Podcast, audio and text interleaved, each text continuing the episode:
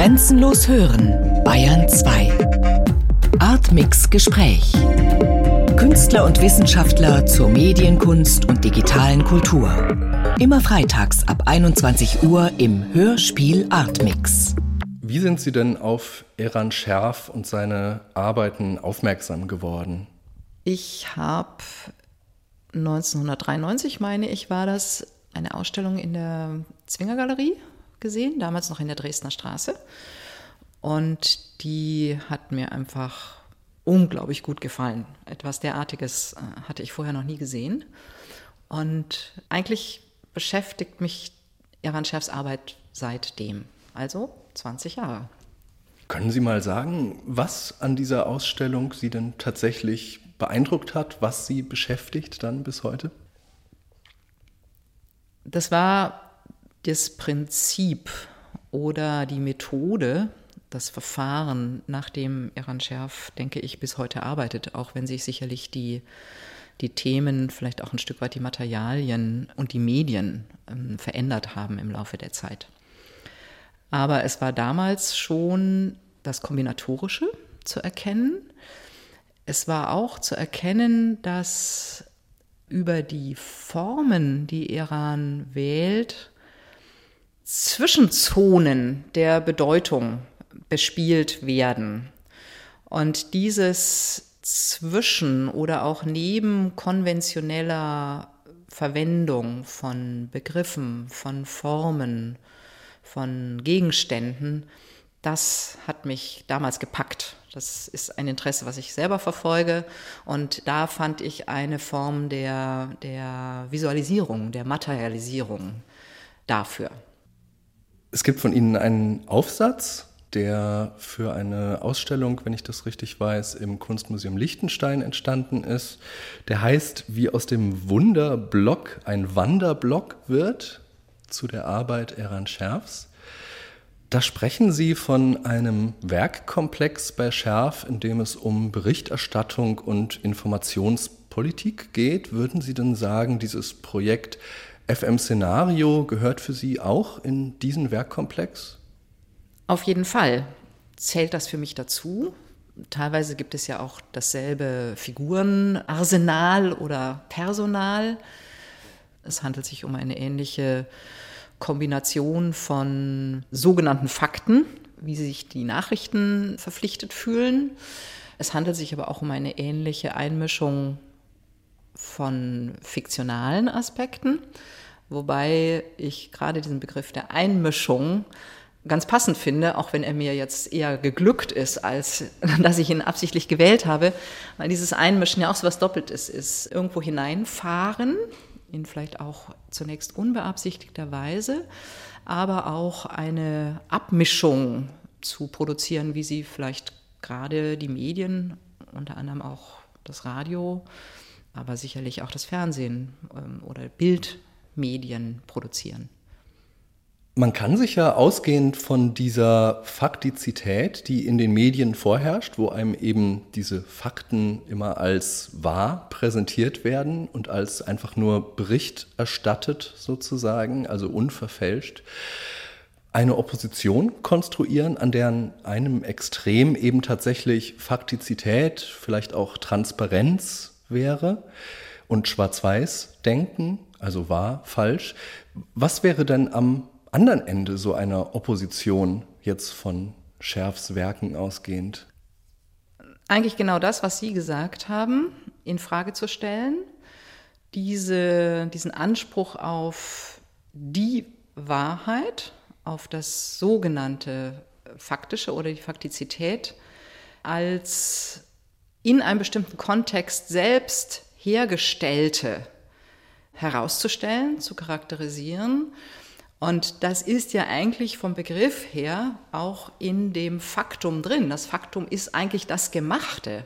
Das ist nicht das, was sich losgelöst hat und ein wie auch immer entstandenes Spiegelbild dessen, was berichtet wird, darstellt, sondern es ist gemacht. Das heißt, es hat ein Autor, eine Autorin, es hat ein Medium und es stehen meistens, und das ist eigentlich das, was am problematischsten ignoriert wird, es wird auch mit einem bestimmten Ziel gemacht. Es gibt also in diesem Sinne keine Neutralität, sondern immer das Gemachte, das Faktum im Faktischen.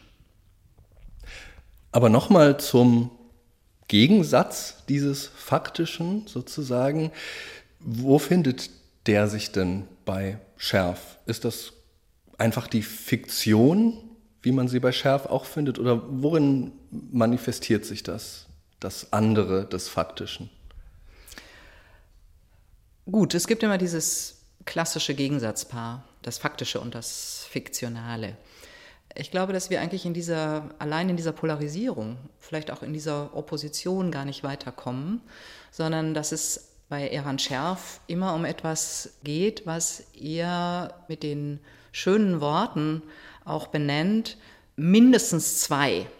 Das heißt, mindestens zwei, eigentlich müssten wir sagen mehr als zwei, nämlich auch eben mindestens eine Form von Triangulierung, also etwas, in dem ein drittes oder mindestens ein drittes dazukommt, was die Positionen von eins und zwei, also des Faktischen und des Fiktionalen, selbst verschiebt oder vielleicht auch die Position selbst, den Ort, das Medium befragt. Und das, meine ich, führen diese sowohl die Hörstücke vor, vielleicht sogar ganz besonders an dem Punkt, an dem es immer wieder neue Autoren, Autorinnen gibt, in dem Sinn, dass sie vorhandenes Material kombinieren. Ich denke, die Kombination als Methode ist da ein ganz wichtiger Aspekt da drin. Können Sie noch mal vielleicht sogar auch außerhalb von FM-Szenario ein Beispiel beschreiben, wo das deutlich wird, diese Vorgehensweise von Schärf? Ich will versuchen, ein Objekt und seine Installation aus der von Ihnen schon vorhin erwähnten Ausstellung in Liechtenstein zu beschreiben. Und zwar geht es dabei um eine Schablone, in die, oder eigentlich genau genommen geht es um zwei Schablonen, in die ähm, eingestanzt ist in einer spezifischen Schablonenschrift, über die man auch etwas Interessantes sagen könnte. Ähm, w wie weiß und W wie schwarz. Wir kennen alle aus der als eine Redewendung für dieses vorhin genannte faktische oder für die Wahrheit. Etwas steht schwarz auf weiß da. Das ist ein pseudo-juristischer Diskurs, aber auch einer, der daher kommt, dass die Unzuverlässigkeit der Rede nun endlich ein für alle Mal schriftlich fixiert, keinerlei Variationen oder keinerlei Deutung mehr zulässt. Gut, das W ist der erste Buchstabe, der Anfangsbuchstabe des Wortes weiß. Und dann aber eigentlich das Paradox, W wie schwarz zu schreiben, wo es doch vorher für weiß galt. Da, denke ich, ist genauso eine Verschiebung drin, die die Materialisierung selbst auch mit charakterisiert. Denn ein Schwarz gedrucktes W oder in dem Fall der Schablone ein W, das durch eine schwarze Unterlage, durch eine schwarze Schicht, die unter der Schablone befestigt war, eben auch schwarz erscheint, hat die gleiche phänomenale Gültigkeit wie das W als Anfangsbuchstabe des Wortes weiß. Und innerhalb dieses zunächst eigentlich als paradoxe Konstruktion aufgezogene Bestimmung eröffnet sich ein ganzer Kreis von Nachdenken, der aber eigentlich immer wieder auf diese mit dem Wahrheitsgehalt von Nachrichten in Verbindung gebrachte Eigenschaft, dass schwarz auf weiß richtig und wahr ist, zu tun hat. Und das aber auf eine zum Teil auch ja fast humorvolle Weise verschiebt oder in eine Art von Kreis schickt. Es ist ja schon in den frühen Ausstellungen von Eran Scherf, was ich sehr interessant finde, so dass er eben tatsächlich Sprache, Räume, also Installationen, Objekte und Fotos auch oft miteinander kombiniert. Also sozusagen wenn man eben von Bedeutung spricht, und das wäre die nächste Frage an Sie sozusagen, welche, welche Art von Bedeutung entsteht denn aus solchen Verschiebungen, dann ist das ja nicht eine Bedeutung, wie man sie halt festgeschrieben einfach in einem Wort, wo man ganz klar weiß, was das bedeutet, jetzt fände, oder?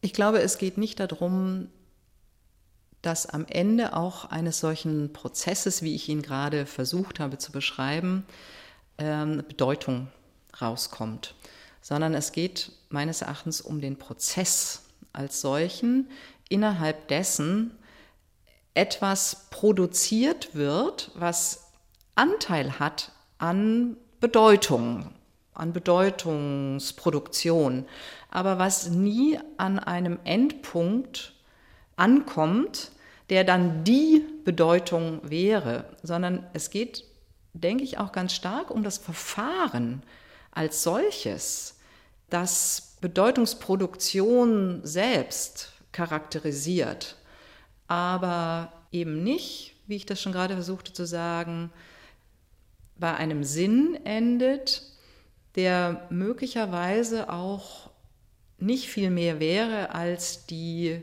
konventionellen Konditionen, unter denen Sinn gilt, zu reproduzieren.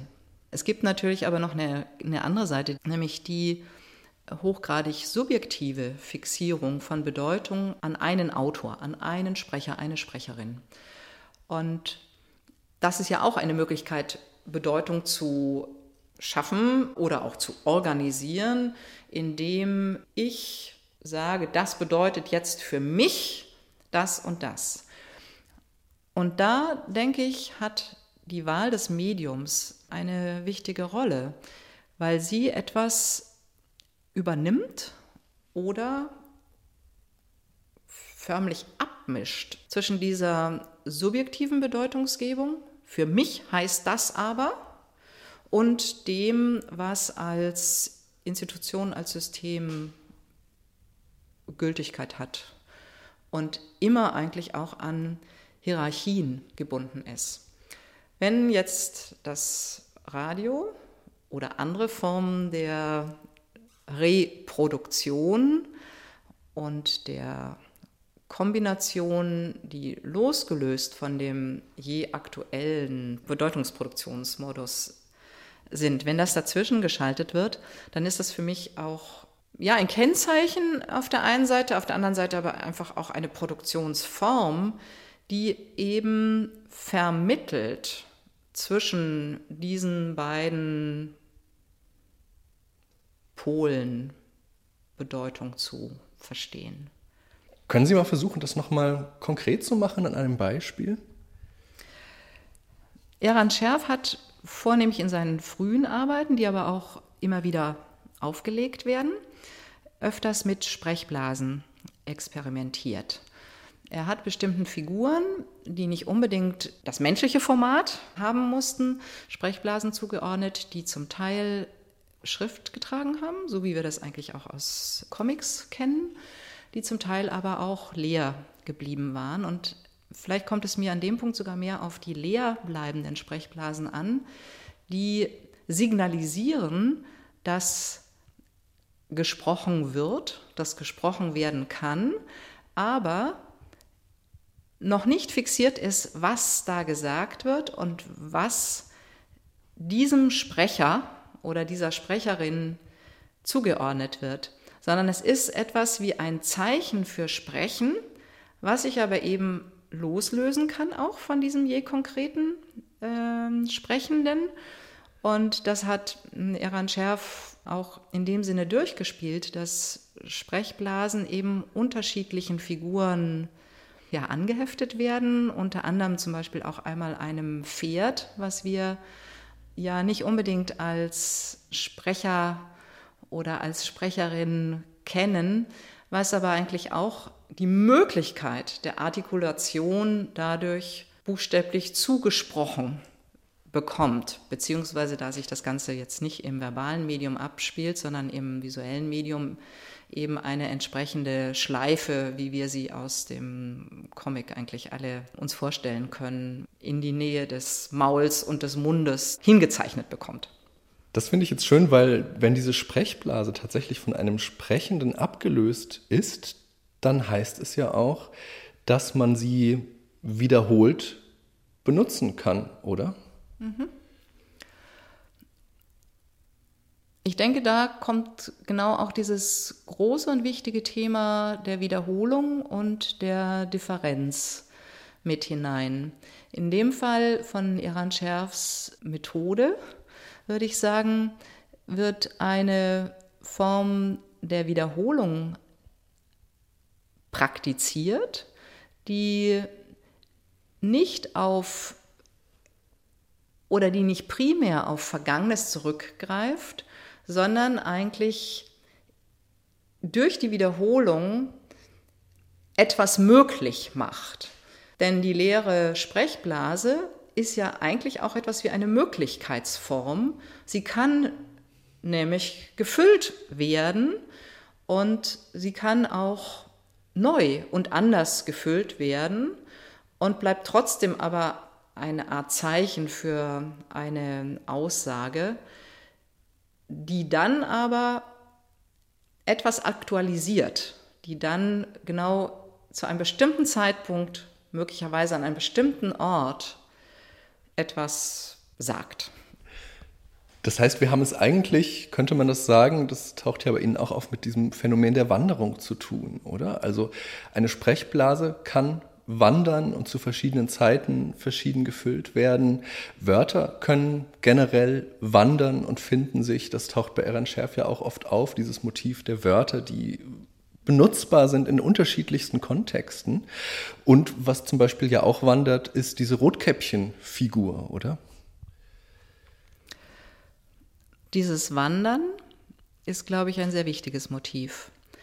Das kann man mit Migrieren, Immigrieren, Emigrieren sicherlich in Verbindung bringen. Das ist ein, denke ich, immer ein Hintergrundthema, was ja auch ganz direkt in der Figur des Rotkäppchens, was geschleust, was verschleppt wird und dann nach einem Ort sucht, an dem es so etwas wie legale Staatsbürgerschaft erreichen könnte, ja auch deutlich wird. Aber dieses Wandern ist auch eine, ein, ein Prozess, eine Form der Bewegung, die sehr viel abstrakter eben bis in ähm, ja, semantische oder auch in visuelle Figuren hineingeht, die an ganz verschiedenen Orten zu verschiedenen Zeiten auftauchen, wiederverwendet werden, neu gefüllt werden und sei es, dass sie in dem Sinne neu gefüllt werden, dass sie in anderen Nachbarschaften auftauchen. Und für mich ist es auch ganz plastisch, dass Wandern was mit sich verändernden Nachbarschaften zu tun hat, mit verschiedenen Umgebungen, die jeweils die Figur, das Faktum, das Wort, was in dieser neuen Nachbarschaft auftaucht, eben auch verändert und nicht immer und ewig gleich belässt. Das finde ich schön, weil das bei Eran Scherf, so wie ich das erfahren habe, ja auch ganz konkret dann passiert, dass er tatsächlich in seinen frühen Ausstellungen auch immer wieder die Ausstellungsobjekte wiederverwendet hat aus der letzten Ausstellung sozusagen.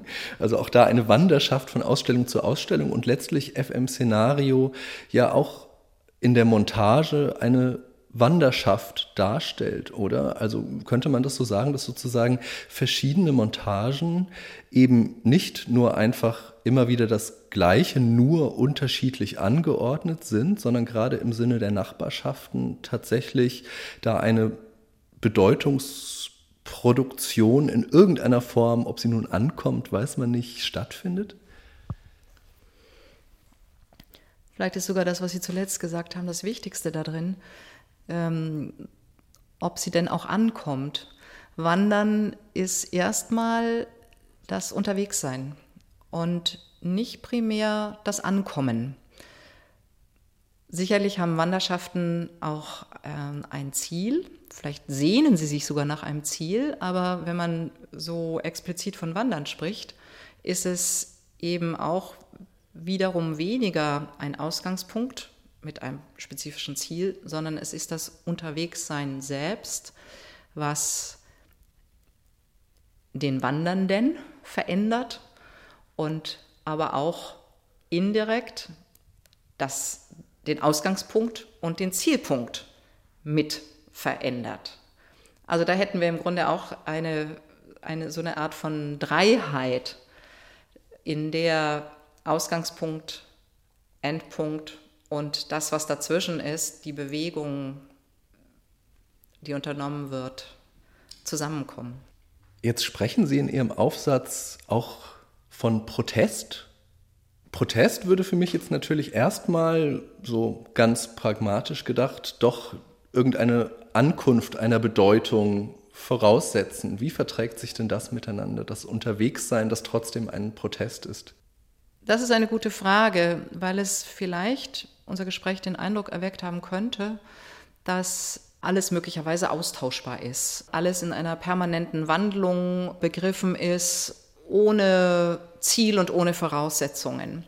Ich glaube, das ist wichtig, da kurz nochmal zu klären, dass bei aller Bedeutung, die das Prozessuale, das Unterwegssein, das Kombinieren hat, dass die jeweiligen Elemente, die dann auf den Weg geschickt werden, von Erancherf sehr präzise ausgewählt werden. Das sind nicht irgendwelche beliebigen Dinge, sondern das sind Zeichenansammlungen, seien sie bildlicher, visueller Art oder sprachlicher Art oder eben auch performativer Art, die immer auch an das Politische grenzen Unabhängig davon, ob das Momente sind, die mit Geschlechterfragen und vor allem dem hierarchischen Geschlechterverhältnis zu tun hat, oder ob es eben auch mit politischen Fragen des Verhältnisses zwischen Israel und Palästina zu tun hat. Oder dann aber eben auch in einem sehr viel abstrakteren Bereich, in dem es um Objekte geht. Und da ist vielleicht ein gutes Beispiel, das jetzt für die neue Ausstellung in Ingolstadt die Figur oder auch die Form des Würfels eine Rolle spielt. Und der Würfel ist vielleicht dadurch am besten zu charakterisieren, dass er gleich lange Seiten hat und damit eine hierarchische Anordnung dieser drei Seitenlängen zu einem Würfel eben wegfällt. Warum ich das sage, ist, dass die Wahl der Figuren und Objekte eben so gezielt stattfindet, dass vielleicht ganz besonders Fragen des Hierarchischen, der konventionell hierarchischen Struktur entweder immer schon thematisiert werden oder einfach in der Anordnung selbst entfallen und dadurch, indem vielleicht der Betrachterin oder der Zuhörerin auffällt, dass es diese Art der enthierarchisierten Gleichordnung gibt, indem ihr das auffällt, gibt es vielleicht ein Weiterdenken oder eine Übertragbarkeit in das gesellschaftliche und alltägliche Feld. Es mag also eher so sein, dass indem etwas wegfällt, ein Licht geworfen wird auf das, was man jetzt vielleicht so ganz pauschal als auch die gesellschaftlichen Verhältnisse bezeichnen könnte.